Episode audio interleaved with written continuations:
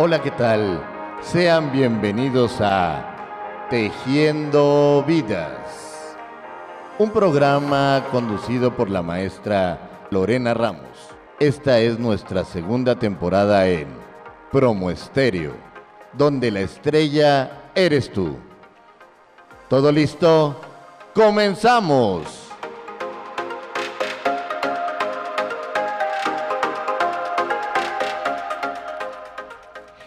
Hola, ¿qué tal amigos? Buenas tardes. Qué gusto regresar nuevamente a la cabina, qué gusto regresar con ustedes en esta segunda temporada de Tejiendo Vidas. Yo soy su amiga Lorena Ramos y pues aquí estamos a sus órdenes nuevamente con estos temas de abogadas con perspectiva de género.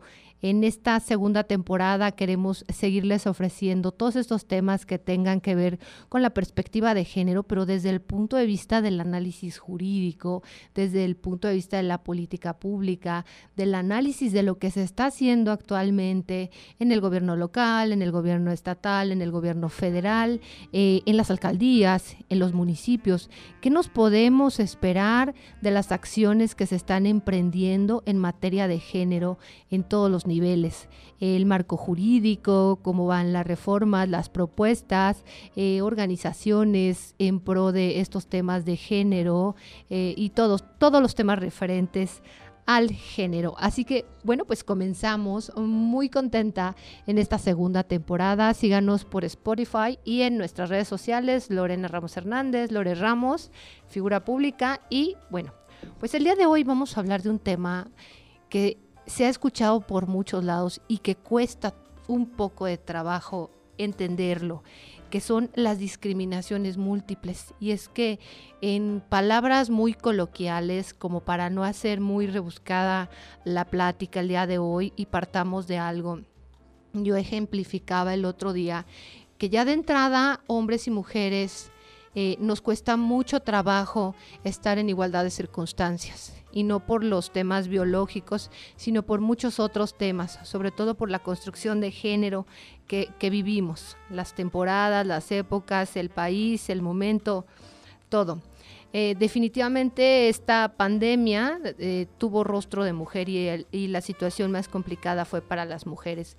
Entonces ya la situación de las mujeres de entrada es muy complicada y pues hablar del tema de discriminaciones múltiples o discriminación por interseccionalidad, vamos a hablar del marco jurídico, de dónde sale, cómo se ve, pero como les comento, es cuando una persona es discriminada por el hecho de ser mujer, pero además por el hecho de ser adulta mayor, pero además por el hecho de ser una persona de escasos recursos y por el hecho de no tener cierto nivel académico y entonces el, el nivel de discriminación que van teniendo las mujeres es una discriminación múltiple, ¿no? Imagínense sumado a todo esto, capacidades diferentes, falta de oportunidades y eh, la brecha se va abriendo cada vez más. Entonces, hablar del tema de discriminaciones múltiples nos va a llevar a analizar efectivamente la Ley General de Acceso de a las Mujeres a una Vida Libre de Violencia. Fíjense que esta ley, en su artículo cuarto, nos habla justo de los principios rectores para el acceso de todas las mujeres, adolescentes y niñas a una vida libre de violencia. Y es exacto aquí donde nos señalan cuáles son esos principios rectores. Y dentro de esos principios rectores tenemos la igualdad jurídica sustantiva, la dignidad de las mujeres, la no discriminación, la libertad de las mujeres, la universalidad, la interdependencia, la indivisibilidad y la progresividad de los derechos humanos, la perspectiva de género, la debida diligencia y la interseccionalidad la interculturalidad y el enfoque diferencial.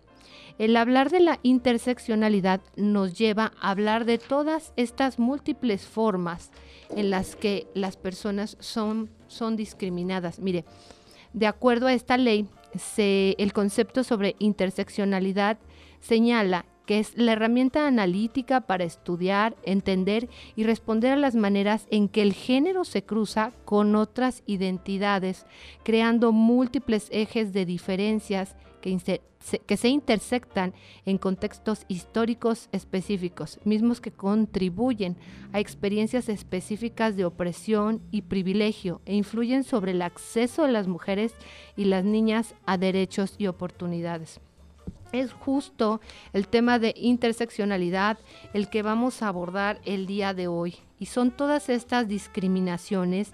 Y es que es la pregunta, o sea, ¿cómo se presentan estas formas, estas formas de discriminación? Pues vamos a iniciar por comentar que este, eh, el principio de igualdad, ¿no? Partiendo del tema de la igualdad em, señalada en nuestra Constitución mexicana en el artículo cuarto, todos somos iguales ante la ley. Y siguiendo con este precepto de que todos somos iguales ante la ley, es una afirmación que se ha visto debilitada por los contextos de excepción, hechos, norma. Podemos decir que garantizar la igualdad ante la ley es uno de los aspectos más fundamentales de la, de la lucha por los derechos, ya que la ley en contextos de excepción se convierte en la regla contra todo derecho.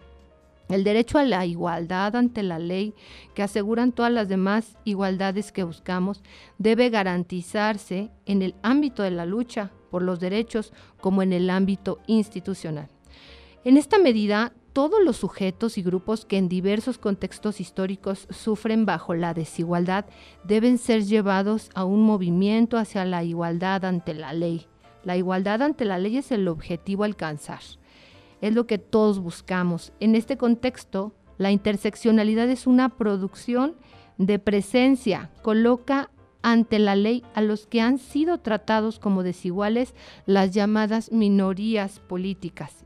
¿Y qué significa la interseccionalidad o discriminación múltiple? Pues justo, como lo comentábamos, es una categoría de análisis para referir los componentes que confluyen en un mismo caso, como les decía, eh, multiplicando las desventajas y, discriminaciones. Una discriminación por ser mujer, una discriminación por ser adulta mayor, una discriminación por tener alguna capacidad o característica diferente, por pertenecer a alguna etnia, por no haber tenido acceso a las mismas oportunidades educativas. Y entonces es cuando vemos a lo lejos dónde van quedando esas mujeres que están siendo señaladas. Este enfoque nos permite contemplar los problemas desde una perspectiva integral, evitando simplificar las conclusiones y por lo tanto el abordaje de dicha realidad. Bajo esta óptica de la interseccionalidad, por ejemplo, cualquier persona puede sufrir discriminación por el hecho de ser adulta mayor. Por el hecho de ser adulta mayor, lamentablemente existen múltiples formas de discriminación. Por ser mujer, por provenir de alguna etnia indígena, por tener alguna discapacidad o vivir en alguna situación de pobreza.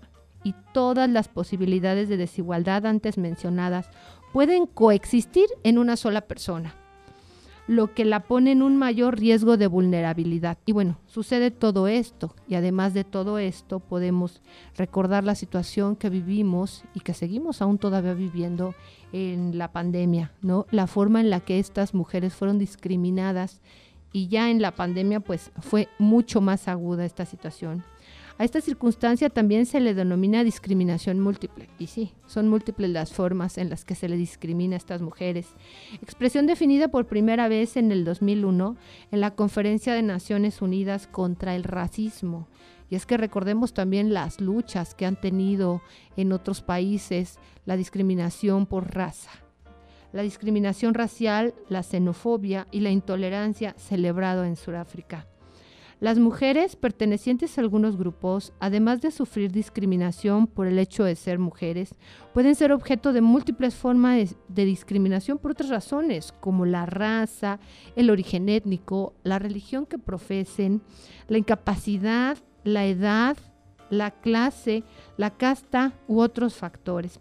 Esa discriminación puede afectar a estos grupos de mujeres principalmente en diferente medida o en distinta forma que a los hombres. En definitiva, todo esto forma parte de la construcción y ahora me viene a la cabeza un ejemplo muy simple. Cuando estamos hablando de una mujer de edad, se le señala como una mujer vieja, como una mujer deteriorada por la edad. Y cuando hablamos de un hombre de edad, pues es un hombre interesante, inteligente, las canas se ven bien. Y es cuando vamos viendo cómo nuestra sociedad va construyendo este tipo de ideas, este tipo de creencias y estas formas de vida. Esa discriminación puede afectar a grupos de mujeres principalmente, diferente a la situación que a veces pensamos o conceptualizamos sobre los hombres. Y es, y es tan sencillo como recordar a veces los comentarios cuando hablamos de una mujer y hablan y se refieren a una mujer como zorra, ¿no? O hablan de un hombre y eh, es que es un perro, ¿no? Y puede ser perro porque es un triunfador, ¿no? Entonces, cómo utilizamos de manera diferente el mismo concepto, pero al cambiar, al cambiar de hablar de hombre o de mujer, simplemente ya es una situación completamente denigrante en muchas ocasiones. Quizás sea, necesario que los estados parte adopten determinadas medidas especiales de carácter temporal para eliminar esas formas múltiples de discriminación contra la mujer y las consecuencias negativas y complejas que tienen.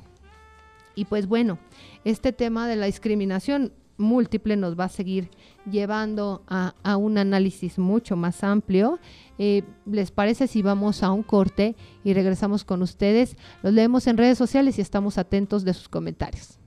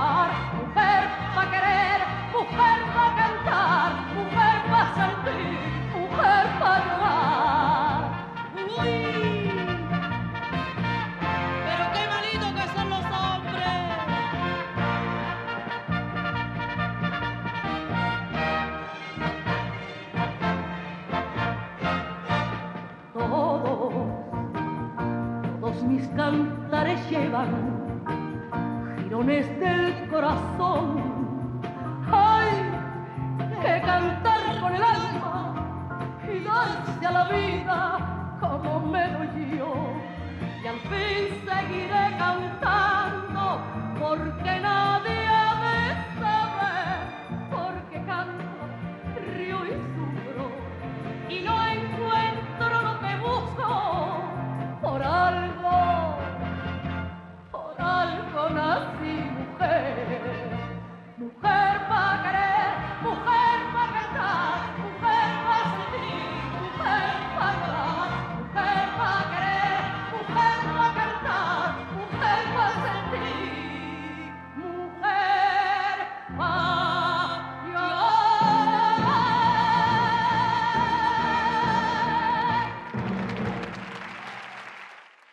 Estamos de regreso y qué bonita canción. La selección de la música se la debemos a la licenciada Eugenia Islas, que muy amablemente nos propuso esas canciones muy ad hoc a nuestro tema. En el Facebook Live me parece que no se transmiten, pero bueno, en, el, en los podcasts que después pueden escuchar, eh, ya sea aquí por promo estéreo o bien en Spotify, los pueden, pueden encontrar temas muy interesantes ad hoc a lo que estamos abordando.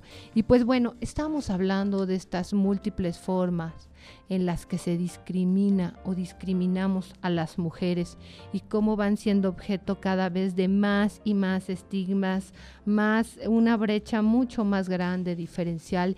Y fíjense que ya, ya se señalaban años luz de diferencia para alcanzar esa, esa igualdad entre hombres y mujeres. Y ustedes no saben cómo se agudizó en muchos países hasta por más de 100 años después de la pandemia. Imagínense ya tener más de 100 años para encontrar esa igualdad de oportunidades, pues está muy, muy complicado.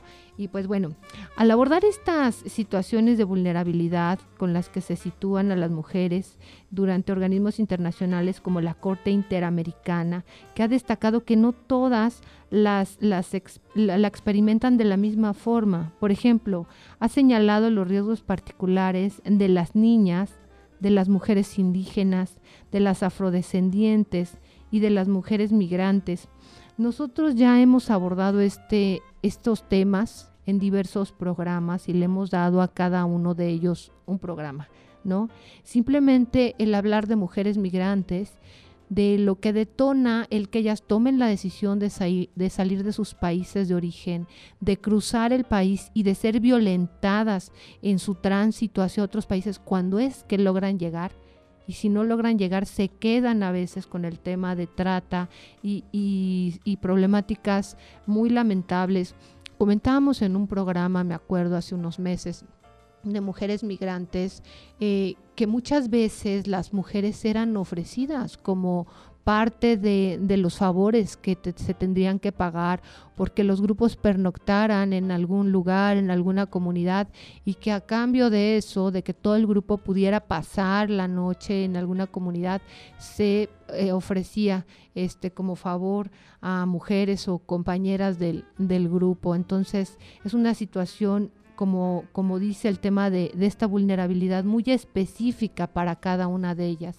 El hablar también de mujeres afrodescendientes, el hablar de las mujeres indígenas y hace unos días en otro foro yo les decía que las pobres mujeres indígenas que están en, en estos lugares tan alejados, viven en esa ley del machete donde desgraciadamente no tienen acceso a información, a redes, a vías de comunicación, a un lugar donde denunciar. Y la delgada línea entre el tema de los usos y costumbres que les prometo que había quedado con, con una investigadora de, de ofrecerles un, un tema de análisis, un programa de análisis justo sobre los usos y costumbres de las mujeres en México y esa delgada línea entre el uso y costumbre y la manera en la que se pueden vulnerar a veces sus derechos y sus garantías. Y pues sí, cada una de estas mujeres desde su, sector tiene una forma muy específica de ser vulnerable o de estar discriminada. Están ocasionados por la ausencia de procesos y de atención diferenciada que garantice su acceso material a la justicia. Como les digo, totalmente alejadas de la información y no saben qué hacer o a dónde acudir. por ello, para la Comisión Interamericana de Derechos Humanos, si bien todas las mujeres enfrentan obstáculos para acceder a la justicia, barreras como el idioma, la ubicación rural, la situación administrativa irregular, la edad, la discriminación racial, pueden agravar esos obstáculos, por lo que se requiere que los estados garanticen sus derechos, no solo por su condición de mujeres, sino simultáneamente, según el caso, de indígenas, niñas afrodescendientes, inmigrantes. Y también tenemos que tomar en cuenta que en México también tenemos una comunidad afrodescendiente. Me parece que son más de dos millones, de acuerdo al, último reporte que, yo había visto de INEGI. A nivel nacional son más de dos millones de, mujeres afrodescendientes aquí en México. Y sería muy interesante analizar y ver la forma en la que están, están ellas ahorita, en, en qué zonas, qué es lo que están haciendo e, y, realizar alguna investigación seria para saber qué es lo que está pasando con esta comunidad. En ese sentido, por ejemplo, se ha identificado a las niñas como las mayores víctimas de la violencia sexual. Es muy lamentable escuchar la cantidad de abusos en menores y sobre todo en las niñas y en los, niños que encuentran grandes barreras de acceso a la justicia en contextos de pobreza y de falta de garantías del interés superior de niñas y de niños en la sociedad. Y es que no, no es nada agradable estar viendo por todos lados estas alertas, estas pérdidas de menores y que no saben luego dónde están y que muchos de ellos lamentablemente no aparecen. ¿Y dónde están estos, estos pequeños? Esta situación se agrava por la condición de indígena y de menor de edad. Ellas presentan obstáculos en su acceso a la justicia, en especial cuando han sido víctimas de delitos por violación sexual cometidos contra ellas. Como les digo, muchas veces ellas en su inocencia eh, sufren de este tipo de abusos, lamentablemente.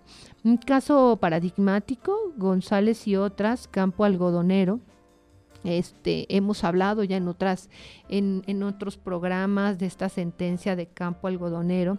México, eh, en la Corte analizó la relación de la violencia de género con las relaciones sociales, culturales y económicas de discriminación para caracterizar a las víctimas. Las tres víctimas en este caso eran mujeres jóvenes de escasos recursos, trabajadoras o estudiantes. O sea, como les estoy diciendo, bajo estas circunstancias, muchas de las víctimas de los homicidios de Ciudad Juárez. Este fue un análisis que se hizo de la, de, la resolución que se emitió de Campo Algodonero sobre la situación, recuerdan, tan complicada que se estuvo viviendo en Ciudad Juárez. Bueno, pues es una información que da mucha luz para el tema de impartición de justicia, para el tema legislativo, para el tema sobre todo de políticas públicas y políticas más precisas, ¿no? Con una mayor incidencia al estar viendo cuáles son las características de este tipo de situaciones y que ya nos lo está haciendo saber la Corte Interamericana, ¿no? Muchas jóvenes de escasos recursos, trabajadoras, estudiantes y jóvenes. En el caso en este caso, la Corte Interamericana de Derechos Humanos encontró probadas las violaciones al deber general de garantizar los derechos humanos de las víctimas al no actuar con la debida diligencia requerida para proteger sus derechos. Y es que regresando al artículo inicial que analizábamos sobre la Ley General de Mujeres a una vida libre de violencia, justo en los principios rectores, nos señala en, la fracción 8 8 la interseccionalidad, pero también nos habla de la debida diligencia en la fracción 7. Y es justo lo que la Corte nos señala. La, la de, no hubo una debida diligencia, la debida, debida diligencia requerida para proteger los derechos de estas mujeres, investigar y sancionar los hechos. En este caso, se articuló en las discriminaciones de género, pobreza y edad, en especial al analizar la vulnerabilidad de derechos de dos víctimas menores de edad. Y es que aquí también entra otra de de los principios rectores que se señalan en este artículo cuarto y es el enfoque, el enfoque diferencial y la interculturalidad con la que debemos este, analizar este tipo, este tipo de situaciones, estas problemáticas tan serias. Mm, esta vulneración de derechos de dos víctimas de menores de edad.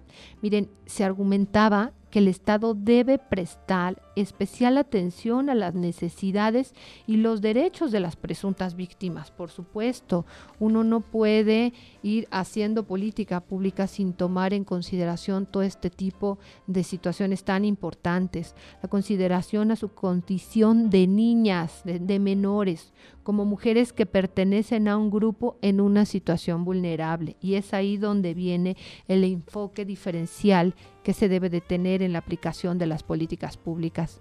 En el presente caso, también la Corte consideró que el Estado tenía la obligación de adoptar todas las medidas positivas que fueran necesarias para garantizar los derechos de las niñas desaparecidas.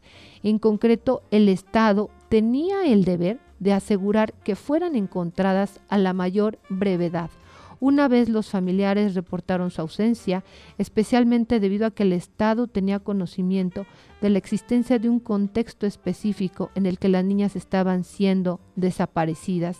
Y este, este, esta sentencia Campo Algodonero es de 2009 y pues es muy interesante, ya en otro momento, en otro programa podríamos hacer un análisis completo de, esta, de este documento a campo algodonero, pero bueno, hoy teníamos que hacer referencia en lo que nos toca a esta forma de discriminación. Otros casos de discriminación múltiple o interseccionalidad es la protección a los derechos sexuales de las mujeres con discapacidad. Y es que cuántas veces no hemos escuchado, no nos hemos enterado del abuso que sufren muchas mujeres por tener una discapacidad y por sentirlas vulnerables y es donde viene el ejercicio del poder a través de los abusos sexuales. Se les debe garantizar una vida libre de violencia y de abuso sexual. Se exige comprender los matices que marcan la diferencia entre la idea de discriminación interseccional y de discriminación múltiple. A su vez, proteger los derechos de las mujeres con discapacidad también requiere entender que no resaltarlas en el discurso de protección de los derechos de las mujeres es insuficiente. Tenemos que hacerlas notar, notar desde el discurso para solucionar un problema que afecta directamente a su libertad e igualdad.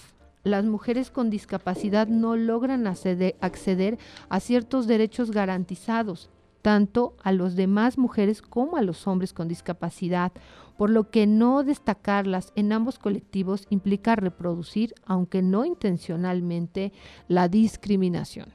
Y es que tenemos que estar muy alertas para evitar cualquier acto de discriminación.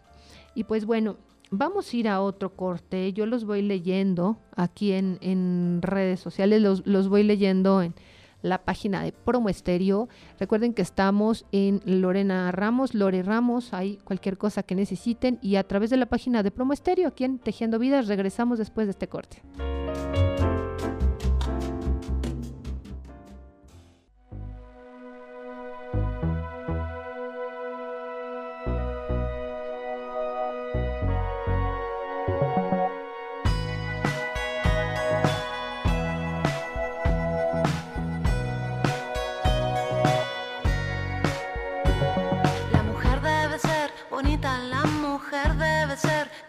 Se mira y se toca y no dice nada. De repente sentí algo, llegó por mi espalda, me sacudió voces fuertes, tan enojadas. Pañuelo en mano para nombrar a cada mujer desaparecida, a cada muerta solitaria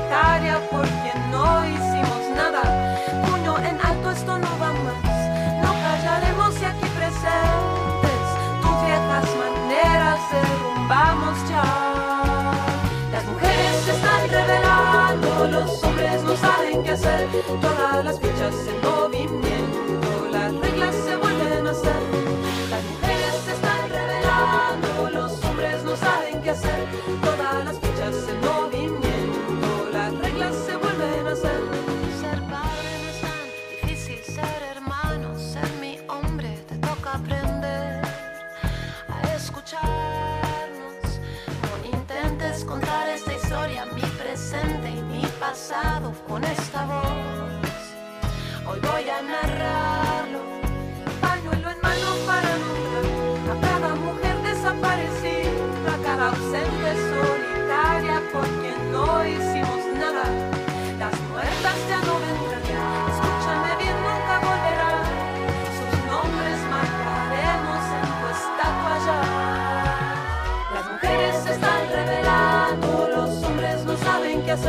todas las fichas en movimiento, las reglas se vuelven a hacer.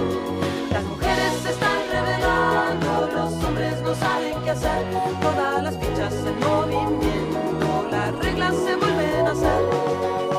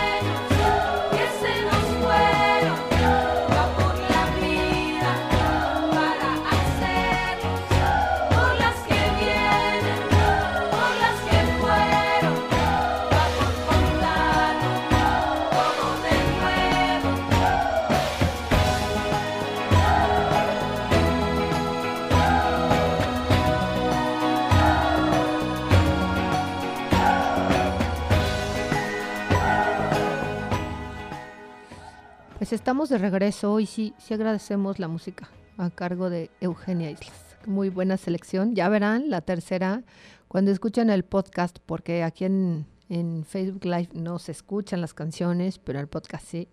Verán qué bonitas canciones escogió doña Eugenia. Y pues sí, también hablar de eh, usos y costumbres es un programa que teníamos ya este, platicado y prometido.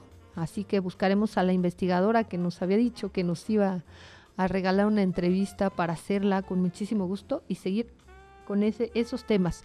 Todos los temas que tengan que ver con perspectiva de género desde el análisis jurídico. Aquí estamos a sus órdenes y si tienen algo que comentar, algo que proponer, pues estamos muy atentos a sus comentarios.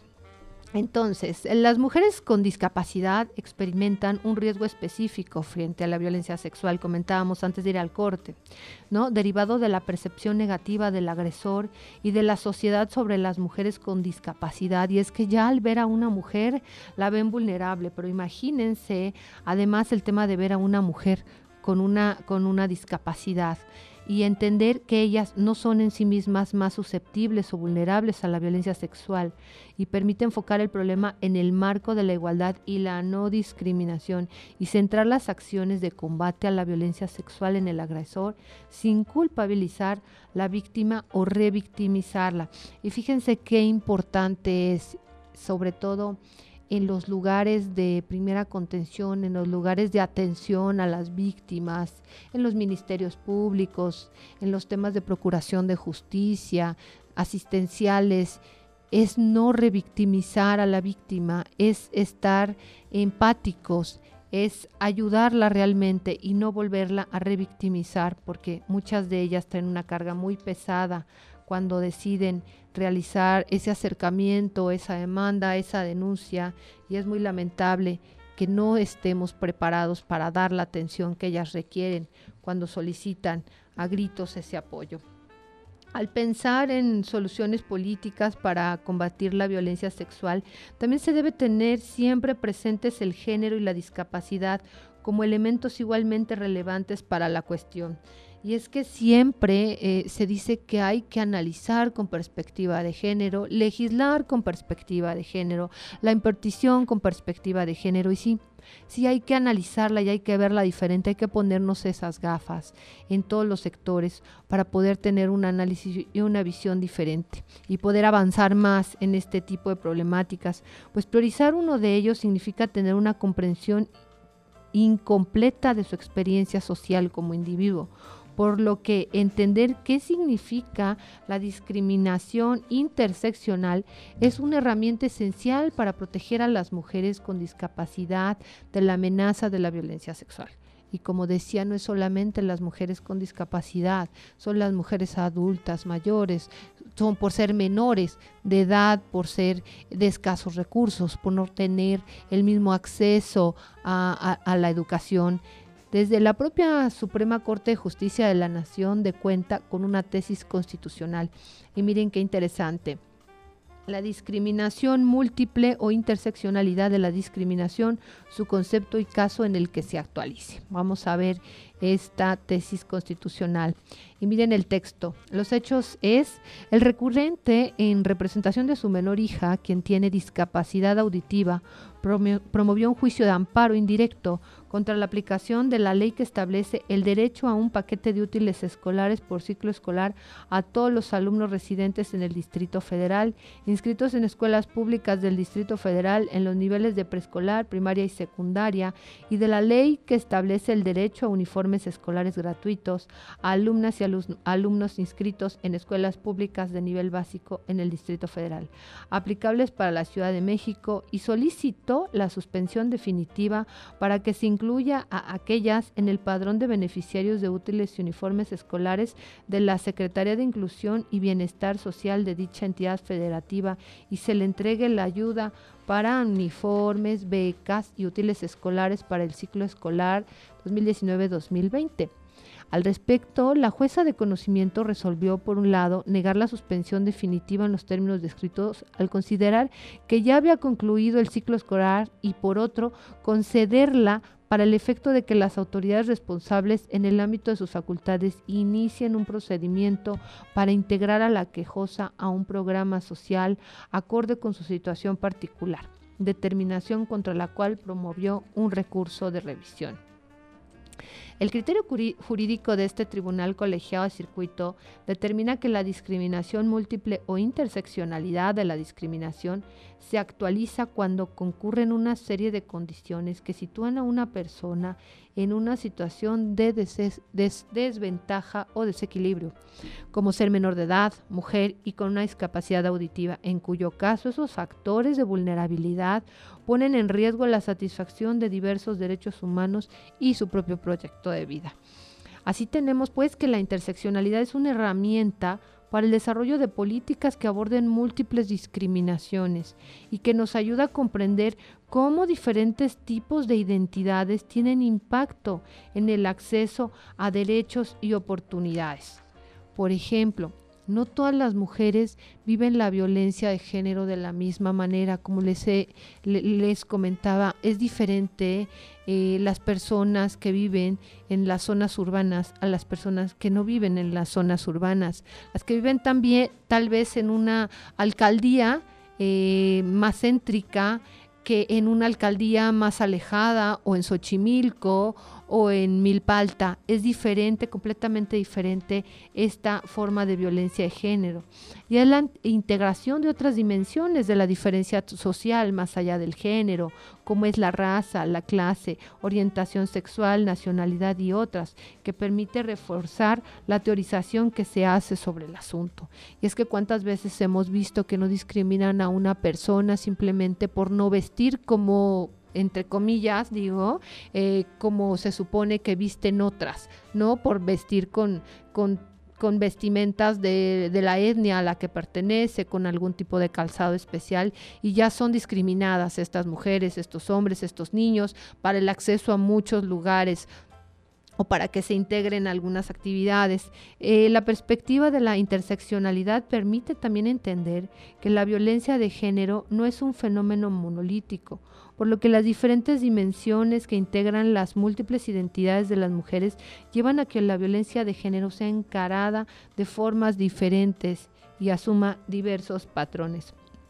La interseccionalidad llama la atención sobre las realidades que son silenciadas y en relación a las cuales es necesario dar respuesta y bueno, es necesario dar respuesta y saber qué es lo que, lo que los gobiernos estatales, locales, federales están haciendo, desde el Instituto de las Mujeres, desde CONAVIM, desde todas estas dependencias federales, cómo es que están bajando las políticas y qué es lo que se está haciendo al respecto, porque bueno, esta forma múltiple de discriminación la padecen muchísimas mujeres, muchísimas mujeres en todos los estados y habrá que ver qué es lo que están haciendo al respecto en cada uno de ellos, cuáles han sido las iniciativas, cómo las, las han ido permeando, cómo van también los temas de transversalidad en las administraciones.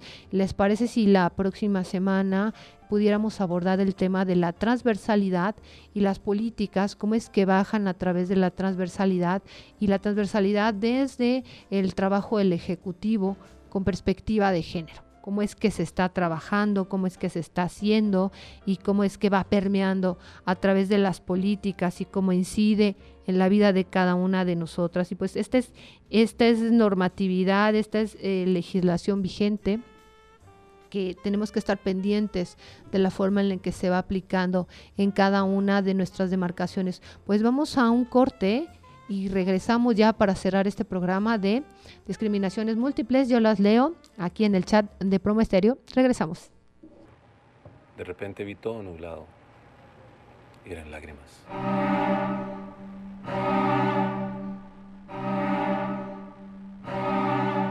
Su silencio es el vacío más profundo, el discurso de desprecio más rotundo. Es el acta de deceso más estoico de la vida. Si la ley del hielo se usa por salida. Su silencio es el abismo más violento. La muleta oculta en manos del torero. Es el huerto yermo en el desierto de la soledad. Es vestir de diplomacia la crueldad. Y entonces la nada.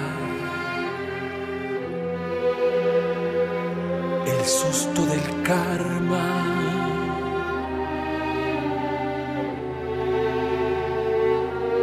La noche sin luna.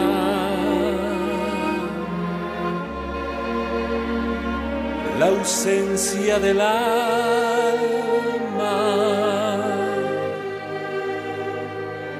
Se llora por ríos cuando se comprende que de ver en tus ojos la nada de nada permearon los míos. Se escriben te amos en las paredes un silencio letal se van los me gusta de todas las redes y luego te asedian detrás.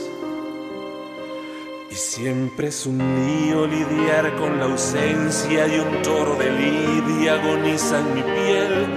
No queda más norte que la resiliencia.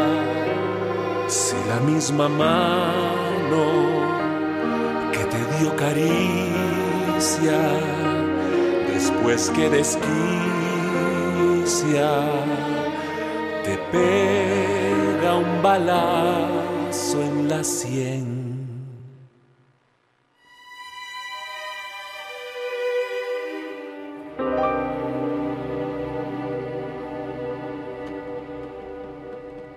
Decir que quien a hierro mata, a hierro muere. Pues estamos de regreso y sí, muy buena canción. ¿Cómo se llama esa canción? Requiem. Muy buena canción. Ojalá que la puedan buscar.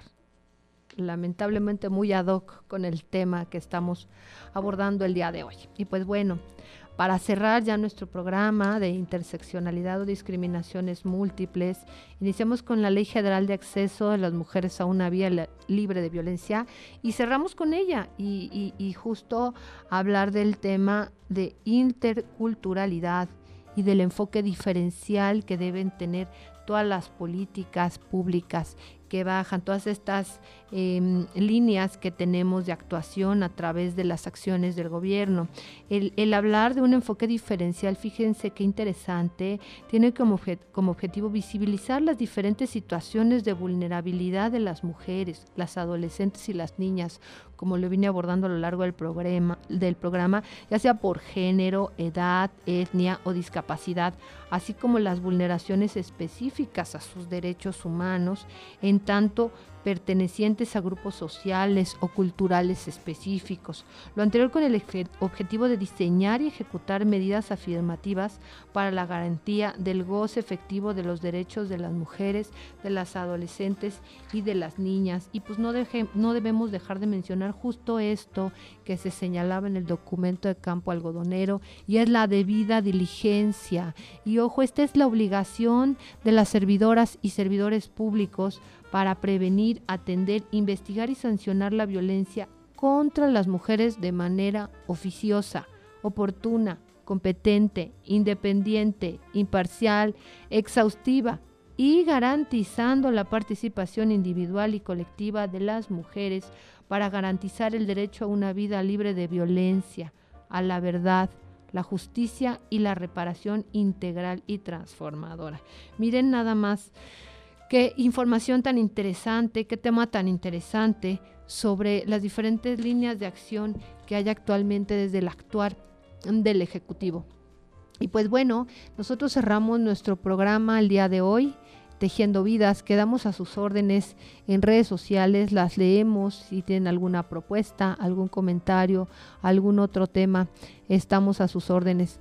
Y nosotros nos los dejamos aquí en producción y nos vemos primeramente Dios el próximo lunes en punto a las 6 de la tarde. Vamos a abordar el tema de transversalización de la perspectiva de género en las administraciones actualmente. Yo soy su amiga Lorena Ramos y los leo en redes sociales. Nos vemos aquí el próximo lunes en punto de las 6 de la tarde.